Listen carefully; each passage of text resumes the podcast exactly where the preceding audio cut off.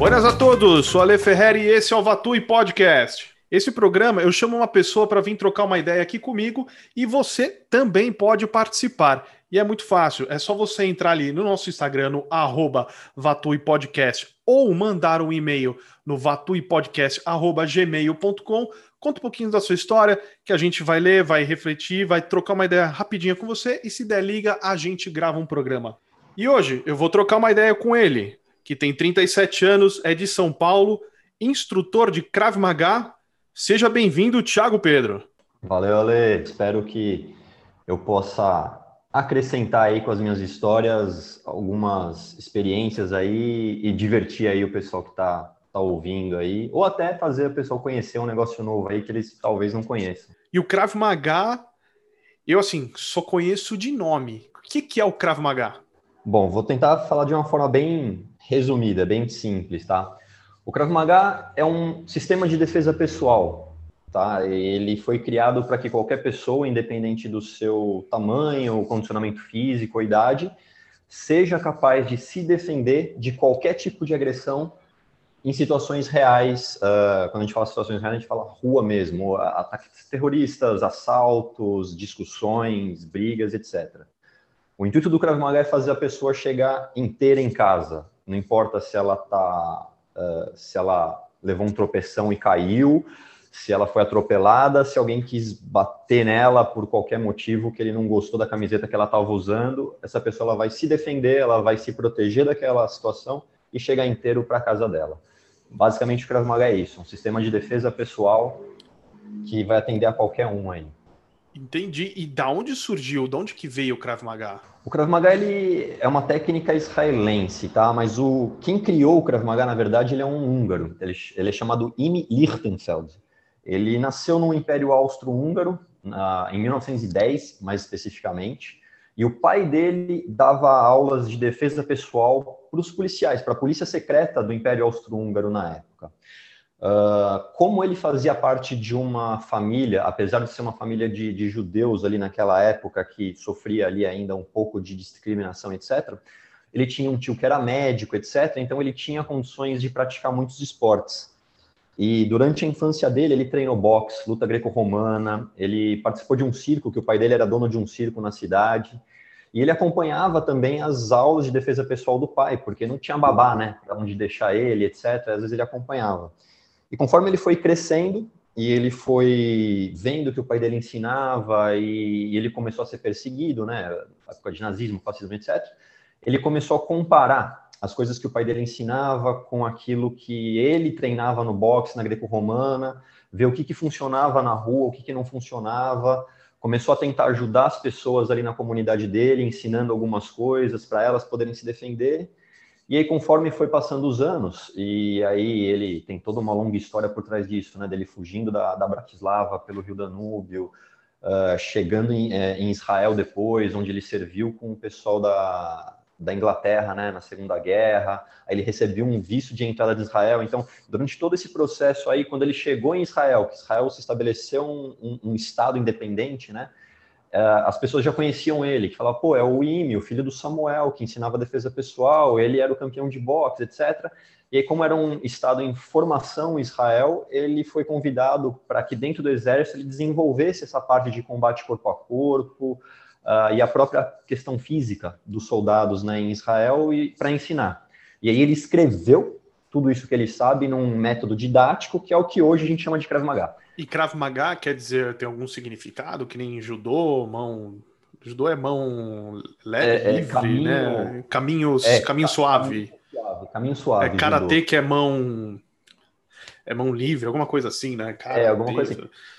O, o nome Krav Maga em hebraico, a, a, tradução mais próxima do português que eu, não eu conheço muito pouco do hebraico, eu sei contar até 10, eu sei falar algumas palavras básicas, mas é o que o pessoal fala, o pessoal de lá, né, fala que a tradução mais próxima para o português é, é combate de contato ou combate próximo. Então é quando são é, combate de proximidade, na verdade, né, que eles falam, ou combate de contato. Esse é o mais próximo do hebraico para o português que o pessoal conseguiu traduzir, vamos assim dizer. Eu posso chamar de arte marcial o Krav Maga ou não? Por falta de outra. É, na verdade, a gente chama de defesa pessoal, técnica de tá, defesa pessoal. Entendi. Tá? mas ele é enquadrado como uma arte marcial dentro das leis brasileiras, vamos assim dizer. Então, a, a, por via de regra, o que é arte marcial e o que é Krav Maga é meio que colocado dentro de um mesmo pacote, mas são trabalhos diferentes que têm uh, objetivos diferentes. A arte marcial é uma coisa, Krav Maga é outra coisa. Eles têm objetivos bem distintos. Certo. Mas pode colocar no mesmo pacote. É, só, só para. que eu ia fazer uma pergunta e acho que é, eu não achei a nomenclatura, então a arte marcial entrou, e agora eu entendi aonde é essa divisão. Mas você sempre gostou de luta, arte marcial, e foi procurar. O Krav Maga foi prime, sua primeira opção, ou você teve outras, você aprendeu outras artes antes? Então, é, desde pequeno eu sempre gostei. Era viciado em Karate Kid, o, desde pequenininho. Tinha os bonequinhos, tinha tudo, adorava. Só que eu sempre também fui muito pobre, né? Muito pobre não, era classe média baixa.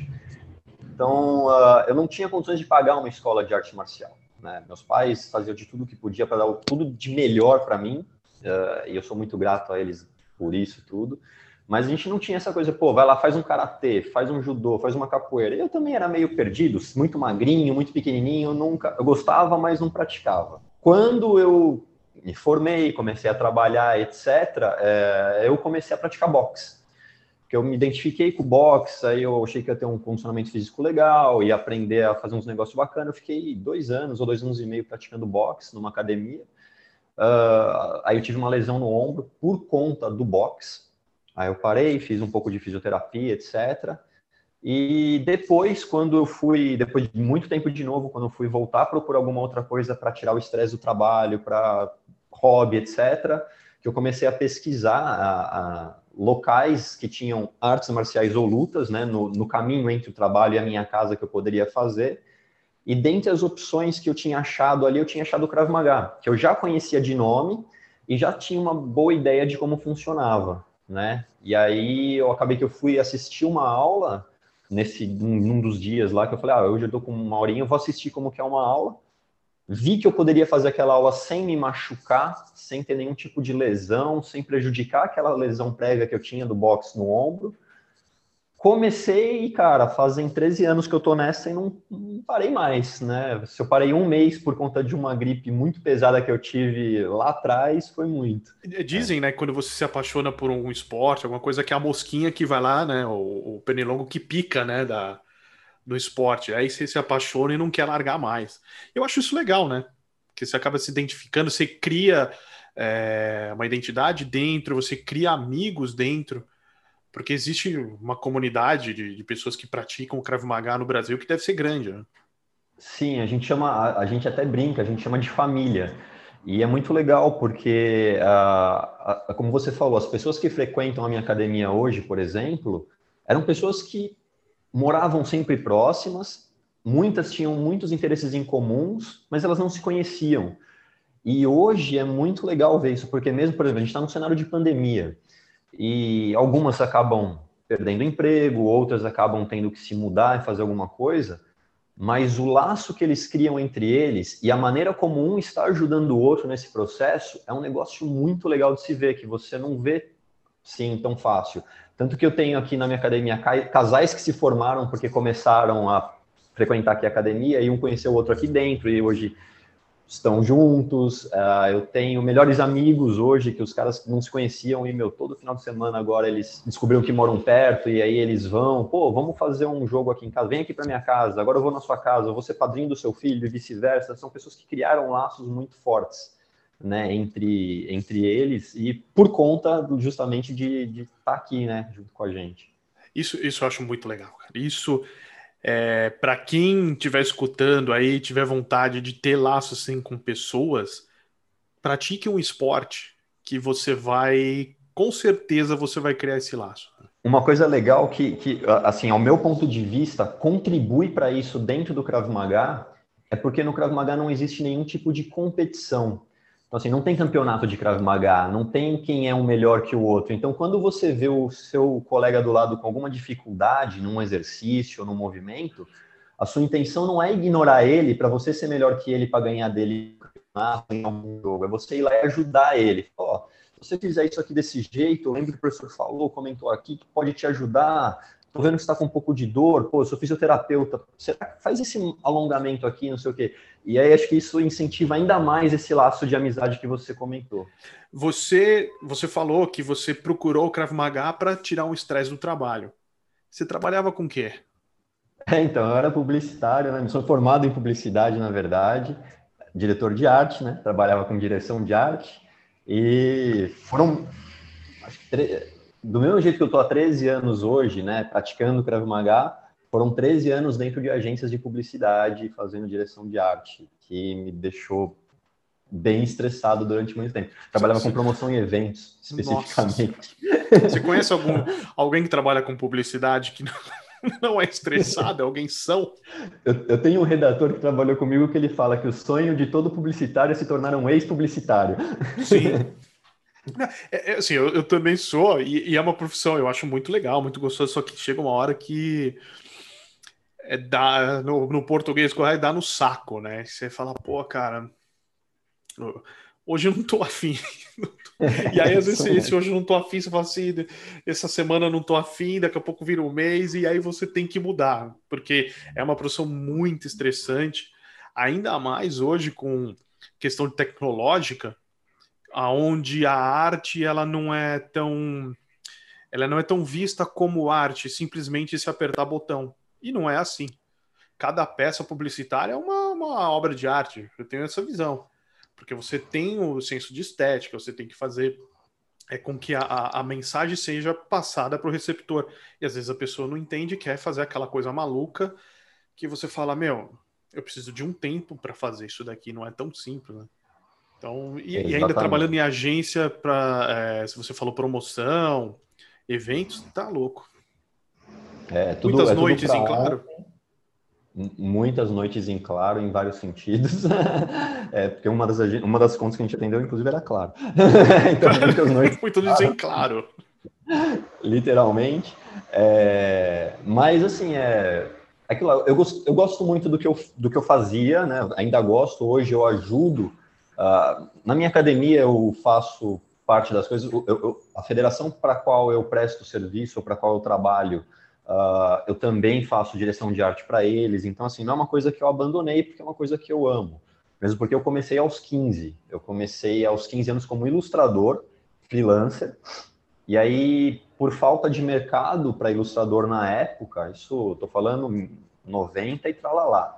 É, e eu também muito novo, inexperiente, etc., eu acabei fazendo a faculdade de publicidade, uh, ao invés de design, também por desconhecimento e etc., mas na, eu, eu me formei pelo Mackenzie, lá era, tinha uma divisão bastante clara entre criação e marketing, e eu escolhi criação, então o, o curso de publicidade do Mackenzie naquela época, que quando eu me formei em 2004 já não era assim, Uh, o curso de criação ele tinha um foco muito parecido com o curso de design gráfico, na questão da, de como a matéria era tratada, de o que eles explicavam, diferente do, da turma de marketing. Isso também me ajudou de certa forma, né? Mas, cara, o que você falou, são noites em claro trabalhando com uma coisa que você sabe como que é o certo, você, você estudou, você tem aquele senso, você viu um milhão de referências e de repente o cara fala, não, troca aqui e tal, e aquele negócio que passou uma semana tentando fazer o seu melhor, fica mais ou menos, e você fala, vai embora, vai desse jeito mesmo. É, eu tenho, eu tenho um negócio que chama regra de três. Eu falo três uhum. vezes, depois da, na quarta eu falo, tá bom, eu vou fazer do seu jeito. Não, eu quero é. que aumente o telefone para a pessoa ver. Você fala assim, a pessoa não vai deixar de te ligar porque seu telefone é maior ou menor. Exatamente. Você coloca vermelho no azul, e você fala, não, pelo amor de Deus, não faz isso. Mas é normal, cara. Tem né, cara. Uma... Não, é normal. Na, no começo da minha carreira de publicitário, eu me, me entrei numa fria por, por conta dessas, que foi a hora que eu comecei a falar, não, eu preciso me controlar e não falar as coisas a torto e a direito, né? Você sabe como que é o, a criação da agência, né? Sim. Onde eu trabalhava, 25 pessoas na mesma sala, aquela gritaria. Então, meu fone de ouvido num volume alto e pau na máquina para trabalhar, né?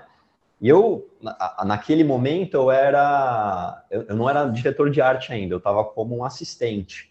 E eu sentava no meio dos dois diretores de arte que eu fazia assistência. Então, tinha um que sentava à minha esquerda e um à minha direita. Esse que sentava à minha direita é um infelizmente ele não está mais conosco hoje, né? É, mas ele era um diretor de arte assim fora do comum. Tanto que no meu primeiro dia de trabalho eu olhei a tela dele trabalhando, eu falei, eu vou embora, não vou conseguir dar assistência para esse cara porque o trabalho dele é fora do normal. Mas sobrevivi, né? E eu estava trabalhando para ele num, num projeto, totalmente alheio ao que estava acontecendo. Aí veio o atendimento, cutucou assim meu ombro. Eu tirei o fone, olhei para ela, falei assim: Tiago, você pode abrir um, aquele projeto XYZ para mudar alguma coisa na página tal? Olha, posso, mas você não podia me mandar por e-mail, porque eu estou no meio de um outro projeto aqui que é urgente tal, e eu preciso entregar isso para amanhã. Ela, não, não, tem que ser agora, precisa ser esse, essa mudança para agora tal. Aí eu olhei para o Márcio, né, na, na época, olhei para ele, o Márcio só fone também, ele olhou para minha cara, aquela cara séria deles e tal. Ele abanou assim com a cabeça, falando que sim. Salva o projeto, cinco minutos para carregar, não sei o que, fecha, mais dez minutos para abrir o outro projeto, carregar os links, não sei o que, blá blá blá. Vou lá na página, falei, tá, o que, que você precisa? Eu não vou lembrar agora qual é a palavra, porque isso faz muito tempo, mas era assim, era trocar, sei lá, esfera por redondo, era alguma coisa assim, no meio de um texto. Aí, a hora que eu comecei a escrever, eu olhei para a cara dela, sério, assim, eu falei: Você jura que você fez eu perder 25 minutos do meu dia para trocar esfera por redondo? Por que, que você fez isso? Ela falou: Não, é que a cliente comentou que o, a pessoa que vai ler, uh, o, o, funcionário dela lá, né, porque isso era uma coisa interna, era para um funcionário, falou que o funcionário ele não vai entender esfera.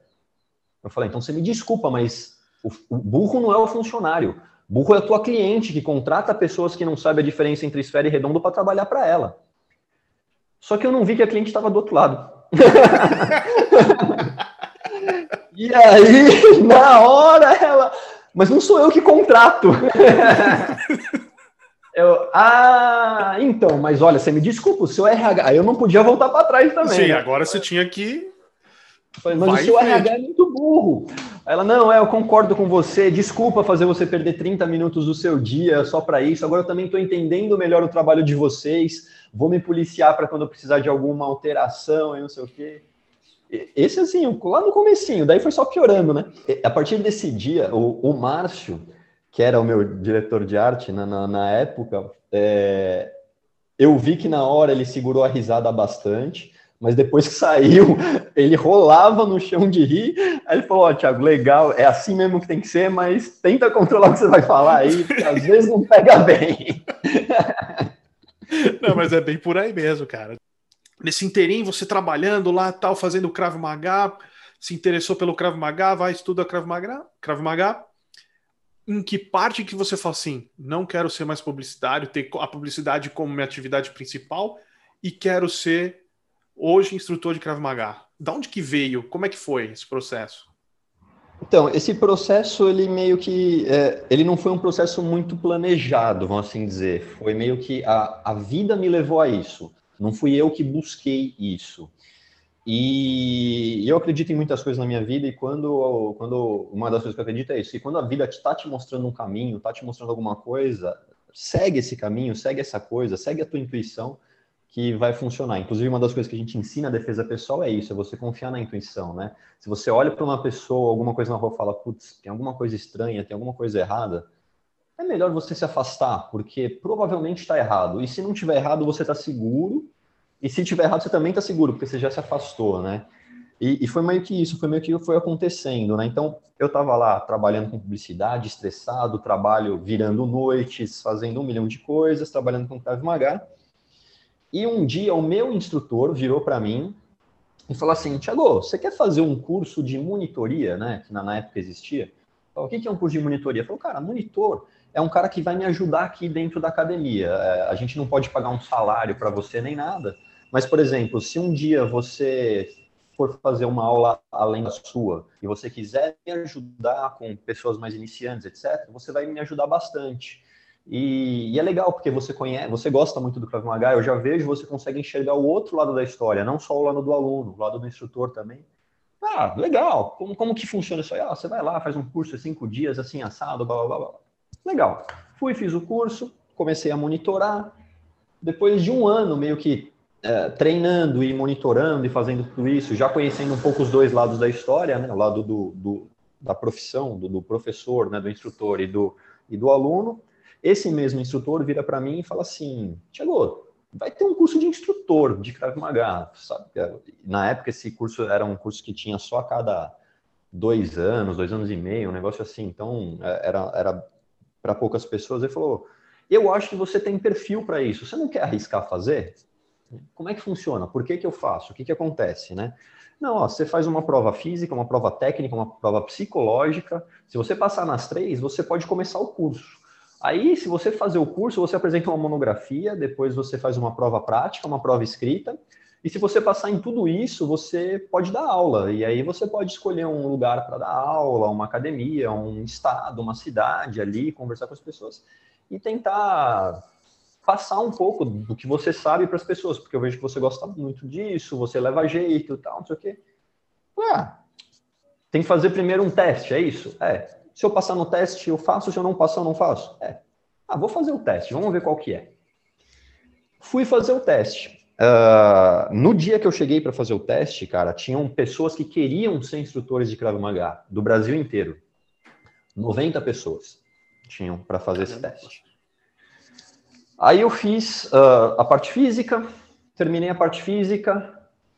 Ó, fulano, Beltrano, Ciclano, pode ir embora. Vocês fisicamente vocês não passaram aqui, então vocês não servem para dar aula. Como, como que é uma, uma prova física de Kramaga? O que, que tem? A, a, na, a, a, prova daquela época, para nós sermos instrutores, para aquela federação na, na, época, né, que hoje também já é diferente, os, os, os as formas como eles avaliam, eu tinha que correr 3 quilômetros em menos de 14 minutos, tinha que fazer 10 barras fixas, 15 barras paralelas, 80 abdominais em menos de 2 minutos, 60 flexões de uma vez só, sem parar, sem quebrar, e 5 pezinhos, que eles chamam, que é um, é, é um peso de 4 quilos que você faz como se fosse exercício para o antebraço, subindo e descendo, para que ele suba e desça. Então, cinco subidas desse, desse peso sempre intercalando.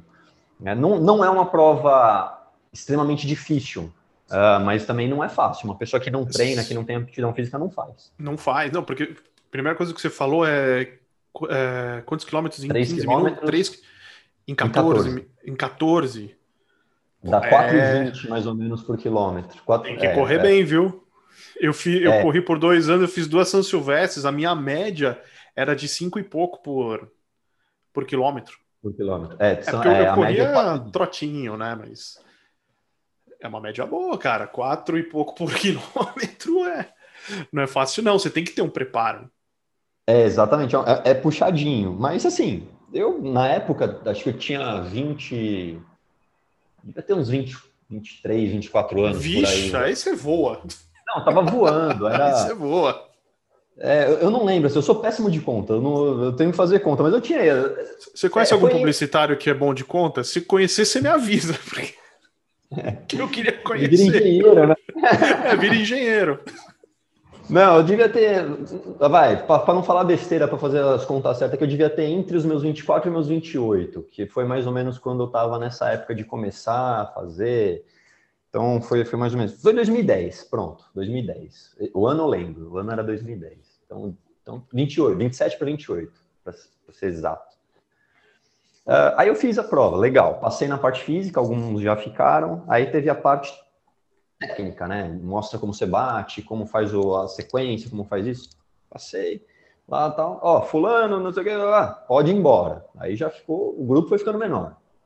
Aí psicotécnico lá, faz uma redação, faz um tracinho para cá, tracinho para lá.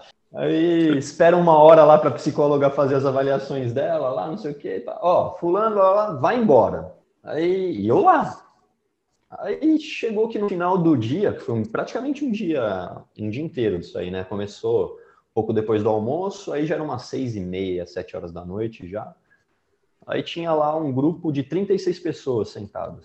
Falou, ó, vocês que estão aqui vocês vão começar o curso, vocês foram aprovados para começar o curso. O curso funciona assim assado, vocês vão trabalhar 400 horas de curso, é assim, pá, pá, pá, pá, pá, pá, pô, legal, tal.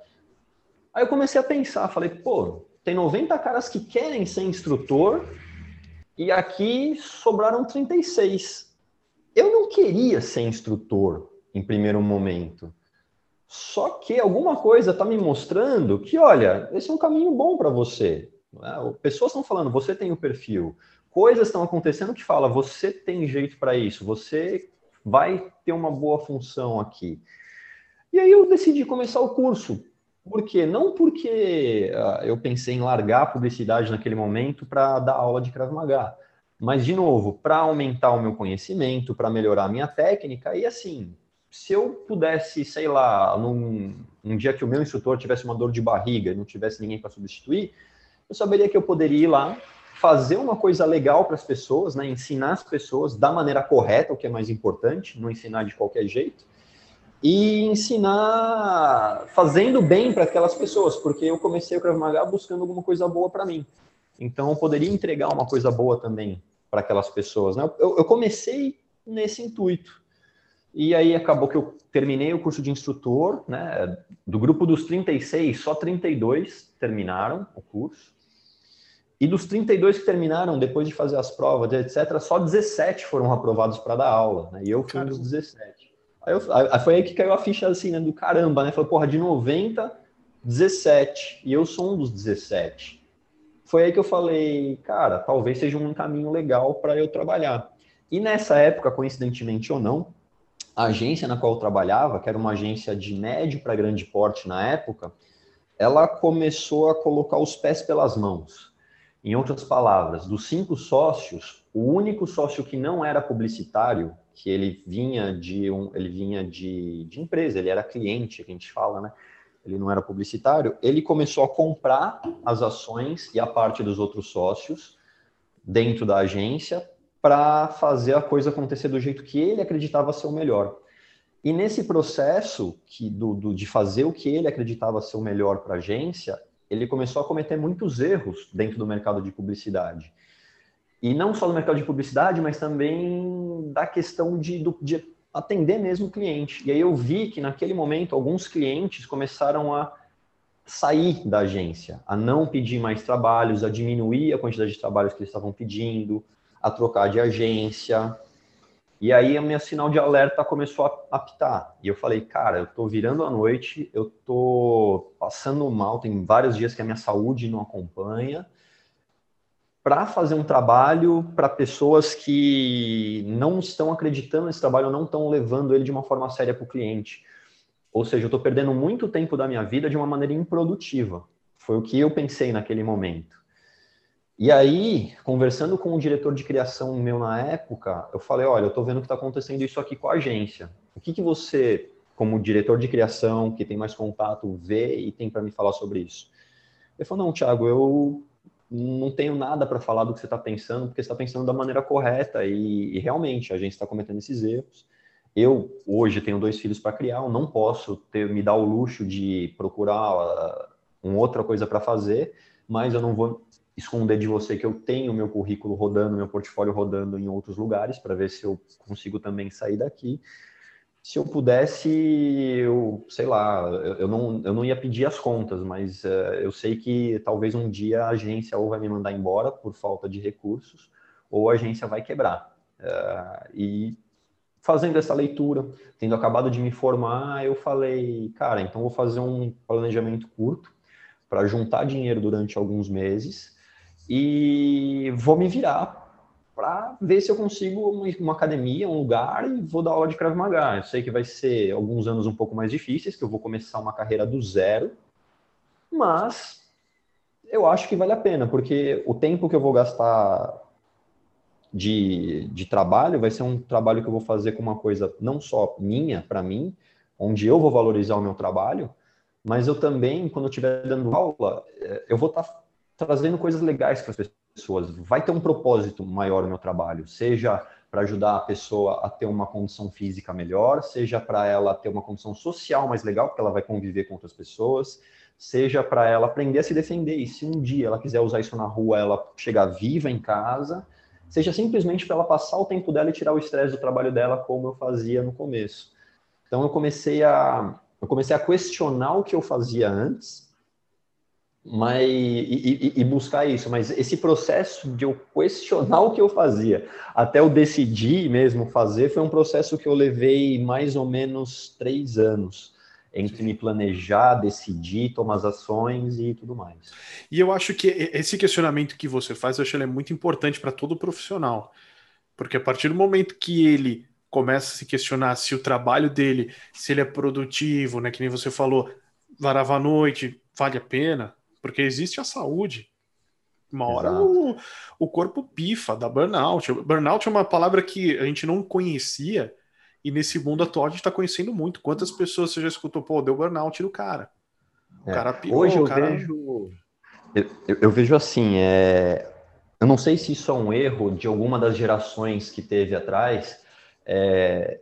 A, a, impressão que eu tenho, tá, Tiago, que a, a, em algum momento as pessoas começaram a definir que o sucesso estava de acordo com o cargo que você possuía ou quanto de dinheiro você recebia no emprego. Uh, ah, para mim, sucesso não é isso. Para mim, o, o, cargo que você possui tem uma importância baixíssima.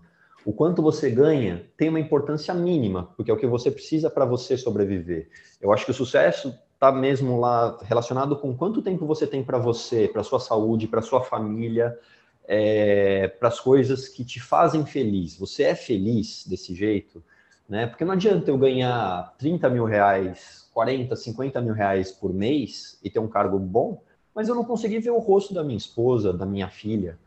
Isso para mim não vale de nada. Eu prefiro ganhar um décimo disso e conseguir conviver com eles, ver minha filha crescer, ser feliz, ter saúde, né? E poder gastar esses 3 mil reais de alguma forma, né? Sim, Porque às vezes o cara não tem nem tempo para gastar. Nem como gastar. E eu concordo plenamente. Eu acho que são visões né, diferentes as pessoas têm, mas eu, eu, eu concordo com a sua.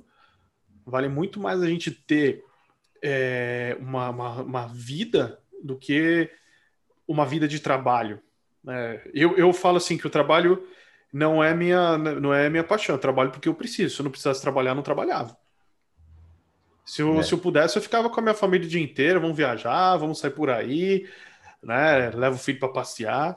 E você, assim, fez o curso, decidiu, desse, dentro desses três anos, três anos e pouco, falou assim: bom, agora vou me dedicar ao Krav Maga. E você começou numa academia ou você já montou a sua? Como é que começou esse processo? Então, a gente, a gente começou do jeito mais simples, que é como uh, dentro né, da. Uh, assim, existe uma. Só para você entender um pouco melhor, tá? Existe uma. Hoje no Brasil, existe uma, uma lei que ela diz que qualquer tipo de arte marcial, embora o Krav não seja arte marcial, né? É onde ele se encaixa melhor uh, precisa, a, a, aquela escola ou a, a, pessoa que ensina, ela precisa estar filiada ou associada a uma entidade, uma federação, uma organização que represente ela, para você ter registro dos alunos, das atividades, como é feito, como não é, etc. Tá? Uh, a federação que, que eu escolhi trabalhar uh, hoje, né, com o Krav Maga, ela, ela prega a coisa da maneira que a gente considera ser a mais prática para quem está começando. Como que é? Você busca dentro daquela região de interesse, né, uma academia que já exista e que tenha um espaço que seja bom para você desenvolver o trabalho e um horário disponível. Então, por exemplo, você vai buscar uma academia que já existe no bairro, seja ela de arte marcial, de dança, de musculação, que tenha uma sala onde você consiga montar um tatame para um número X de pessoas e dar uma hora de aula mais ou menos no horário que a gente sabe que o público, que é o que faz Krav Maga, vai lá buscar, que normalmente é após as 18 horas. Se você consegue essa parceria com uma academia, legal, você faz essa parceria com a academia e começa a dar aulas naquela academia e a federação começa a divulgar aquela academia, o trabalho e o trabalho do instrutor. E foi assim que eu comecei. Eu, eu fiz uma pesquisa de algumas regiões dentro do estado de São Paulo aonde eu poderia buscar montar uma academia ou buscar uma academia já existente para dar aulas, e eu fui buscando isso não só uh, em um lugar onde eu não iria atrapalhar a atividade de outras academias e de outros professores que já davam aula de Krav Maga, mas também uma região que tivesse possibilidade de crescimento, que fosse uma região que tivesse uma população que, que precisasse, etc. Né? Aí eu fiz uma pesquisa de, de mercado, de se não me engano, eu fiz três ou quatro regiões. Né? Aí eu apresentei para hoje o presidente da federação, né, que, que na época, né? Que ele falou, olha, tem essas opções, o que, que você acha? Falou, olha, eu li o seu trabalho, achei muito bacana, e das quatro regiões que você levantou, busca a região do Ipiranga, que eu acho que tem um bom potencial ali, você vai se dar bem por ali. E aí eu comecei a procurar academias. Aí, em um mês, acho que chegou a dar um mês procurando, eu já fechei um, uma parceria com uma academia e comecei a dar aulas lá. Aí eu fiquei um ano e meio dentro daquela academia, Uh, e assim, é, eu só que assim, esse, esse ano e meio eu fui crescendo, né? Fui crescendo o número de alunos, etc. E o espaço físico que eles tinham para mim começou a ficar pequeno para demanda. E aí eu pedi horários a mais. E aí eles não puderam com, é, me dar esses horários a mais. Eu falo, olha, a gente tem uma aula de tal coisa. É, você não quer usar outra sala? Só que a outra sala era tipo metade da sala que eu já dava aula. Eu falo, não, não serve para mim por conta de equipamento, por conta de tamanho e tal. E aí, nesse momento, eu falei, olha, já que a gente não consegue manter a parceria, eu tenho demanda, eu vou buscar um novo local para dar aula. E aí eu busquei, aí eu fiz uma parceria com uma segunda academia, e eu fui crescendo, crescendo, crescendo. E aí, um dia aconteceu que aquela academia específica teve alguns problemas. A, a dona da academia, ela se enrolou com algumas questões do aluguel do espaço e se enrolou com alguns professores, etc. E do dia para a noite a academia fechou. Então, assim, eu estava dando aula na segunda-feira, na terça-feira, hora que eu cheguei para dar aula, a academia estava de porta fechada, lacrada, não sei o que. Eu falei, o que está acontecendo, gente? E eu com um monte de alunos. E aí foi um pé na bunda, vamos assim dizer, que eu levei para não falar outra coisa, mas que eu me virei para montar a minha academia. Eu conversei com, com o chefe da, da, né, da, da, federação, falei, ó, aconteceu isso, o que, que eu faço? Falou, não, calma, respira, isso já aconteceu com outros também, vamos procurar um lugar, até lá a gente vai se ajudando, etc. Eh, resumindo, em um mês, literalmente em um mês, eu achei um espaço, montei uma academia com uma, um dinheiro que eu tinha guardadinho para outras funções e, consequentemente, não perdi os alunos que eu tinha, né? Eles só migraram para esse espaço que eu montei e eu estou montando ele até hoje, né? Então, assim, a gente vai montando aos pouquinhos. Então, pô, passou seis meses, pô, compra um equipamento novo, passou mais um pouquinho, investe aqui, muda ali. Então, mas assim, eu comecei com uma parceria e hoje eu sou dono da minha academia, que eu tenho um espaço que é, é meu, vamos assim dizer. Né? Mais uma vez a vida te levando, né? Não é, é que você falou, bom, eu tenho tantos alunos, vou montar uma academia. Ela te levou. Ela falou, vai. É, falou, vai, ó, tá né? aqui. Se vira. Cara, e, assim, existe o, o, investimento é muito grande para o Krav Maga, para uma academia, para um, um espaço, existe muito equipamento, o que, que se usa? Não, de, aí depende como você quer montar a sua academia, né? De novo, a, a, eu sou uma pessoa muito simples em, em relação a tudo. Você, você vê como como eu me visto, como eu falo, como eu faço as coisas, você vai ver que eu sou um cara muito muito transparente, muito simples de tudo. Então assim, quando eu pensei em montar minha academia, eu, eu pensei em montar ela, de novo, como fala a filosofia do Krav Maga, simples, fácil e eficaz, mesmo porque eu tinha um mês para montar. Então, basicamente, a minha academia ela é um galpão, ela era um galpão, uma funilaria. O que, que eu fiz? Eu peguei o espaço maior desse galpão, né, mais livre maior, que tem mais ou menos uns cento e poucos metros quadrados, mandei nivelar o piso para montar o tatame, né? E no outro espaço eu montei o que é os, são os vestiários, a recepção da academia. Então, assim, o que, que você precisa para montar uma academia de Krav Maga é mais ou menos o que você precisa para montar qualquer academia de lutas. Né? Um espaço com vestiário, com armários e chuveiro para a pessoa se trocar, se ela precisar, etc.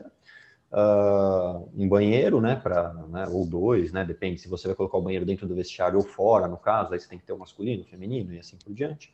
Uh, o tatame, né? E um mínimo de equipamentos que podem te ajudar no processo. Mas é, e aí o que, que, são esses equipamentos? Por exemplo, como eu trabalho num galpão, para mim é interessante ter ventiladores, porque vai dar uma areja melhor no ambiente, etc.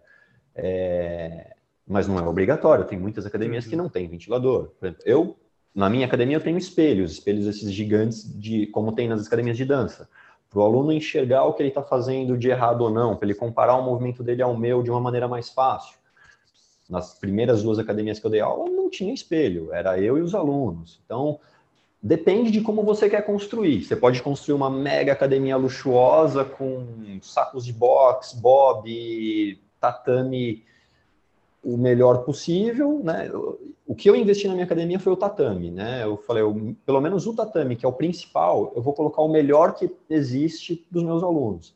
Então, eu comprei o tatame mais top que tem, mandei forrar com lona para ficar mais higienizado, mais fácil de limpar.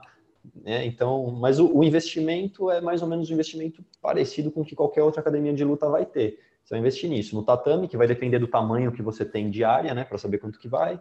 Espelho, se você quer ou não, que é, é totalmente dispensável. Bebedouros e vestiário, armário, uma recepçãozinha simples. Não tem muita coisa para você pra, pra, ir atrás. Nesse começo, né? E depois você vai, se pintar alguma coisa, você vai alterando, vai modificando. É, você, você vai melhorando. Por exemplo, hoje, se você entrar na minha academia, você vê que do começo que era isso para hoje, a minha academia tá. Tem, eu tenho boneco de demonstração, boneco para sparring, tem saco de boxe, tem um monte de luva de foco, tem é, os equipamentos de musculação, né, de barra, de TRX, de paralelo, uh, tem bebedor industrial. Então, assim, aos poucos, você, eu fui melhorando, né? Falar, ó, agora que eu consegui montar que eu Sim, consegui dar vai... o passo inicial, vou fazendo aqui, assim, que, que, é uma coisa que eu acredito que também deve ser como pessoas, eu não sei como que hoje as pessoas uh, veem, elas empreendem, né, eu não, eu não sei dizer, mas é, no meu ponto de vista, eu acho que é o, a, a, maneira segura de você empreender. Você investe o mínimo necessário para entregar o seu trabalho, o seu serviço com a maior qualidade possível. E a partir daí, você vai melhorando de acordo com a resposta do público. Então, se você conseguiu recapitalizar, voltar o dinheiro que você investiu, etc., aí você vai melhorando. Eu vejo, eu falo isso porque eu vejo uh, pessoas que às vezes investem uma quantia absurda para montar um negócio e o retorno não vem, e aí vem uma pandemia e o cara tem que fechar, e aí fica mais difícil dele se manter, ele acaba fechando. Enquanto que se ele começasse um passinho depois do outro, devagar, sem pressa, ele ia chegar onde ele quer e atender o público dele e não ia perder isso do caminho, né? E você falou uma coisa assim que hoje a gente está vivendo que é a pandemia. Como é que foi para você, como um novo empreendedor, você está com a sua academia? Como é que foi essa questão da pandemia e como está sendo? Porque a gente ainda está. E hoje a gente está falando num sábado, dia 6 de, de março onde foi de decretado um novo lockdown, né, a fase vermelha de São Paulo. Então, academias é uma é uma das que estão fechadas, né? Exatamente. É, então, assim, para a gente é, foi um reaprendizado, vamos, vamos chamar desse jeito, né? No primeiro momento, a gente não sabia quanto tempo ia durar, era para ser duas semanas, né? Tem toda essa história. E a gente falou: não, legal, então, assim, duas semanas, vamos segurar as pontas e ver no que, que acontece. Aí a gente viu que uma, as duas semanas viram um mês. A gente falou, opa, sinalzinho de alerta, precisamos fazer alguma coisa. Ah, aí a gente começou da maneira como acreditamos que boa parte das pessoas começaram. A gente começou a gravar vídeos para postar no YouTube para os nossos alunos, para manter eles ativos e fazendo. Falar, ó, oh, a gente fez um vídeo aqui, segue esse treinamento, para vocês treinarem de casa quando vocês puderem. E logo, logo a gente está de volta, tá? E foi passando o tempo, a gente viu que não tinha. Aí a gente começou a oferecer o, as aulas que a gente dava aqui online, né? As, ah, então, assim, é, óbvio que completamente diferente do que a aula presencial, né? O foco um pouco diferente, a maneira de explicar diferente, é, não, porque você não tem contato, não tem nada. Então, a própria matéria que a gente explicava, a gente explicava de uma maneira diferente. Uh, e a gente foi aprendendo com isso. Né? Uh, nesse meio tempo, a gente foi vendo como que o, o, resto do mundo estava trabalhando, como que as coisas iam acontecendo. E aí a gente viu que aqui no, aqui, especificamente aqui no Brasil, voltou futebol, começou a voltar algumas competições esportivas, etc. E a gente foi entender por que, que eles voltaram. E a gente viu que eles apresentaram alguns documentos, alguns protocolos, etc. E a gente fez algo muito parecido. Recebemos autorização para voltar a trabalhar na fase amarela desculpa, na fase laranja. É...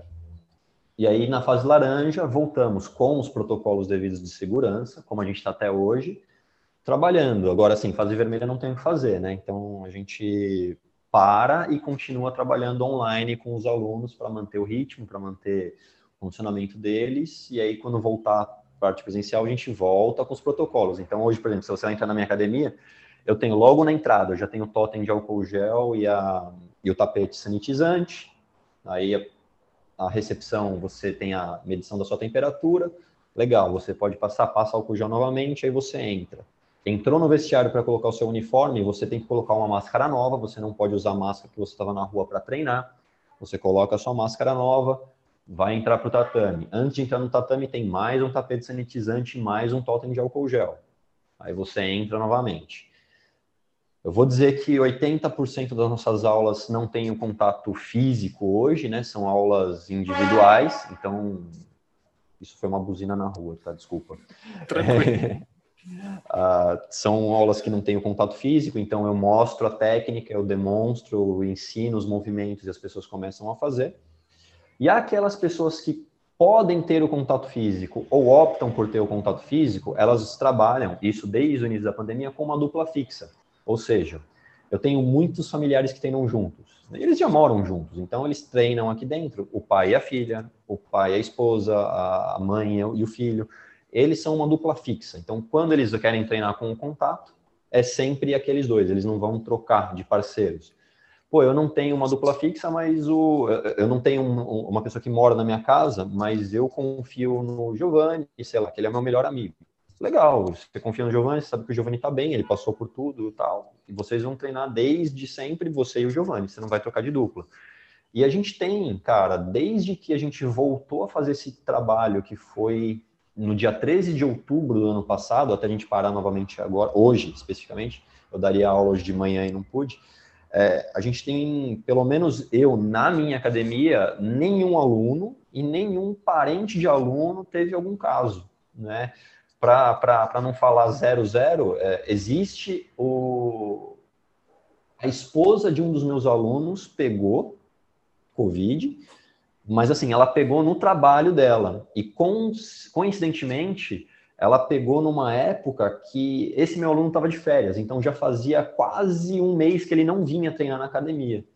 E aí, quando ele me mandou mensagem, falou: Olha, eu vou ficar mais um mês por segurança sem treinar, porque minha esposa pegou. Então, eu sei que não foi na academia, eu sei que foi no trabalho dela, porque foi ela que pegou, eu mesmo não peguei, pelo menos fiz todos os testes e até agora não sei, não sei se vou pegar ou não, mas é, é, foi mais ou menos assim a, a, conversa dele.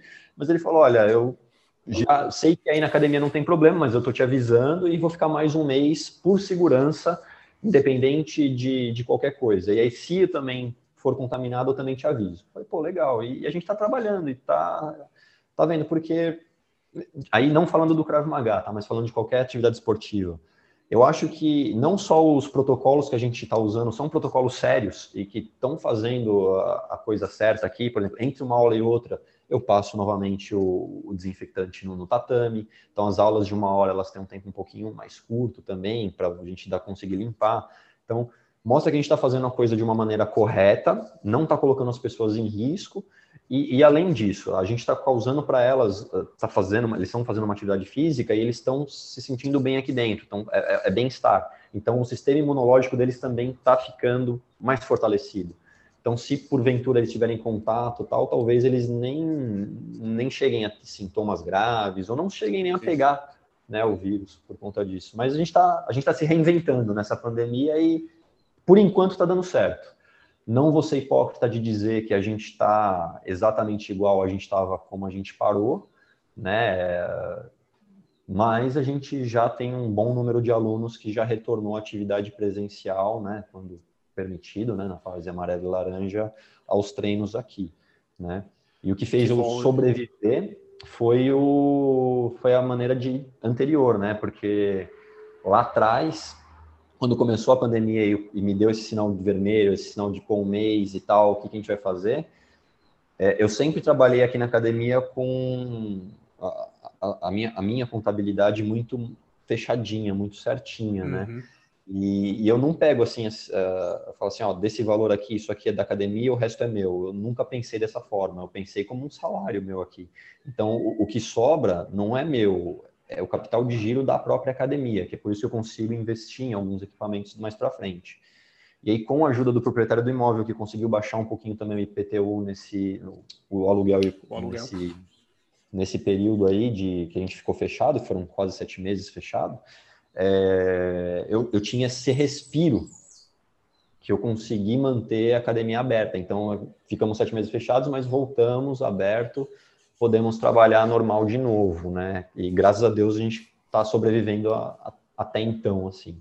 Para a gente finalizar aqui, dá o, passa aí para o pessoal quem quiser treinar com você, como é que entra em contato para estar tá na sua academia. Bom, é, na verdade, assim, se a pessoa vai treinar comigo ou vai treinar com qualquer outro instrutor, para mim acho que não tem, é, não tem a menor diferença, porque uh, somos da Federação Internacional de Krav Maga, tá? Nós somos hoje a, a maior federação em, em, número de alunos no estado de São Paulo.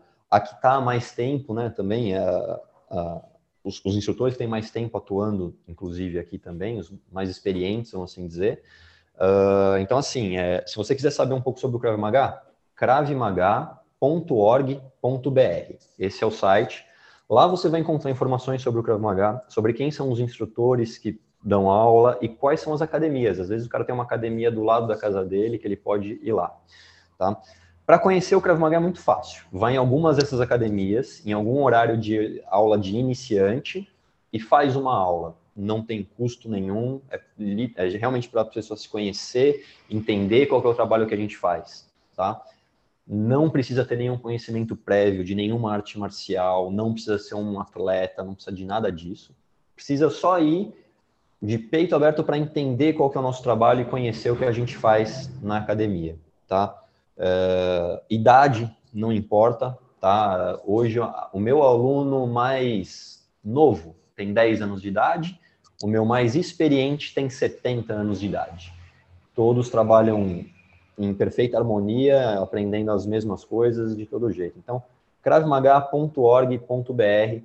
É, o trabalho dos instrutores é um trabalho muito padronizado, nós somos muito preocupados com a qualidade do que a gente ensina, com a seriedade do que tem nosso trabalho. Então, nós que somos instrutores, treinamos juntos, pelo menos duas vezes por semana, não só aquela matéria que a gente vai ensinar para os alunos durante aquela semana, mas também como uma própria forma de reciclagem de coisas que a gente treina menos, às vezes, treina um pouco mais, para que. Né, porque é normal, a gente dá aula de iniciante, é normal a gente dar a mesma aula, sei lá, 100 vezes no ano, enquanto que a aula do mais graduado a gente dá uma vez no ano aquela aula, por conta do número de pessoas, de, de tempo para aprendizado e tudo mais. Então, uh, a gente é muito preocupado com isso. Então, qualquer um que quiser kravmaga.org.br, acha qual que é a academia mais próxima dele, tá?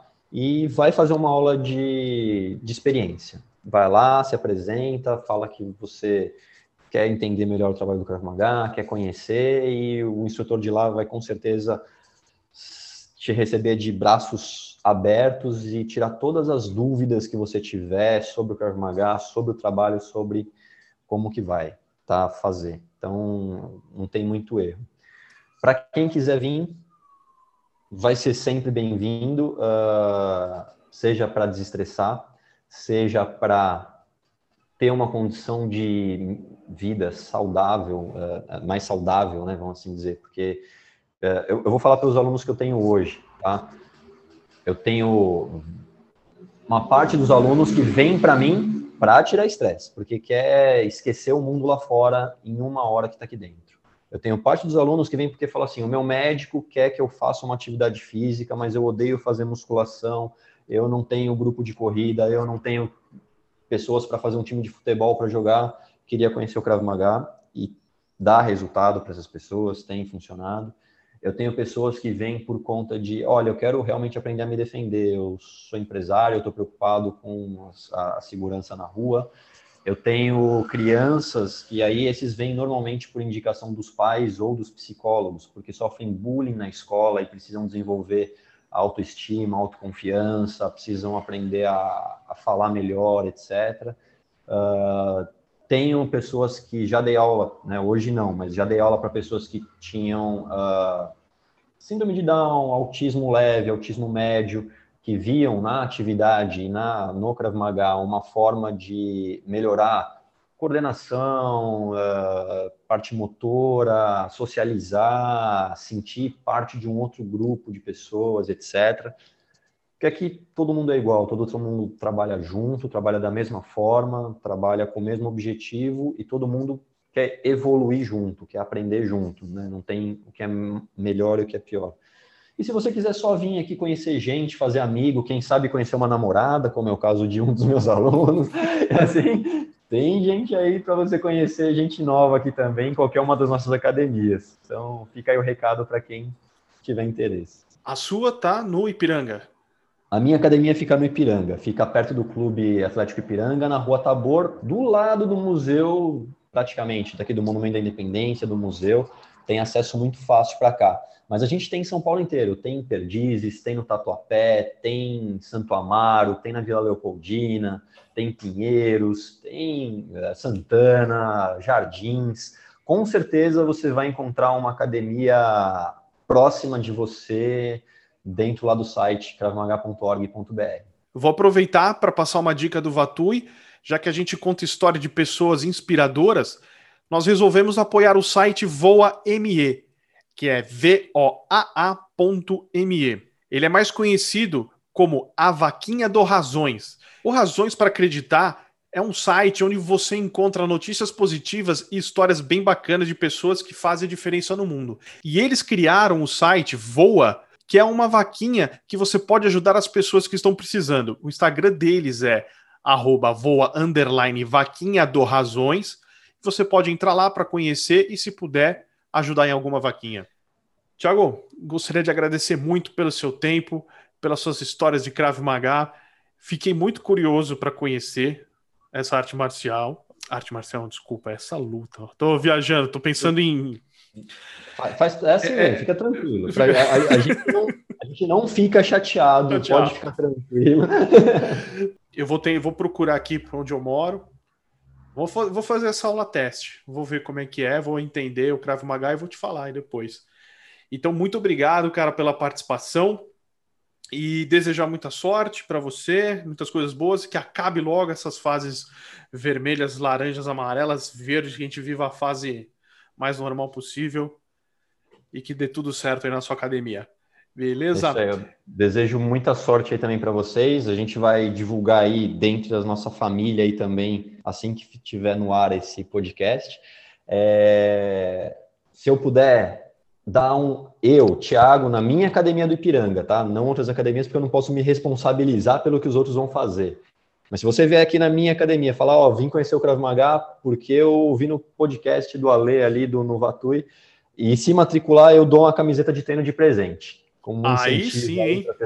Come, começar a treinar, tá? Desejo a todos vocês que estão ouvindo aí não só muita saúde, mas também eu desejo que vocês se mantenham seguros, se mantenham longe de aglomeração, se mantenham com comportamento seguro na rua, observando tudo que acontece ao seu redor para vocês não se tornarem vítimas amanhã, né? Seja procurando uma escola de defesa pessoal para também pra aprender a se defender. Então mantenham-se seguros em todos os sentidos aí.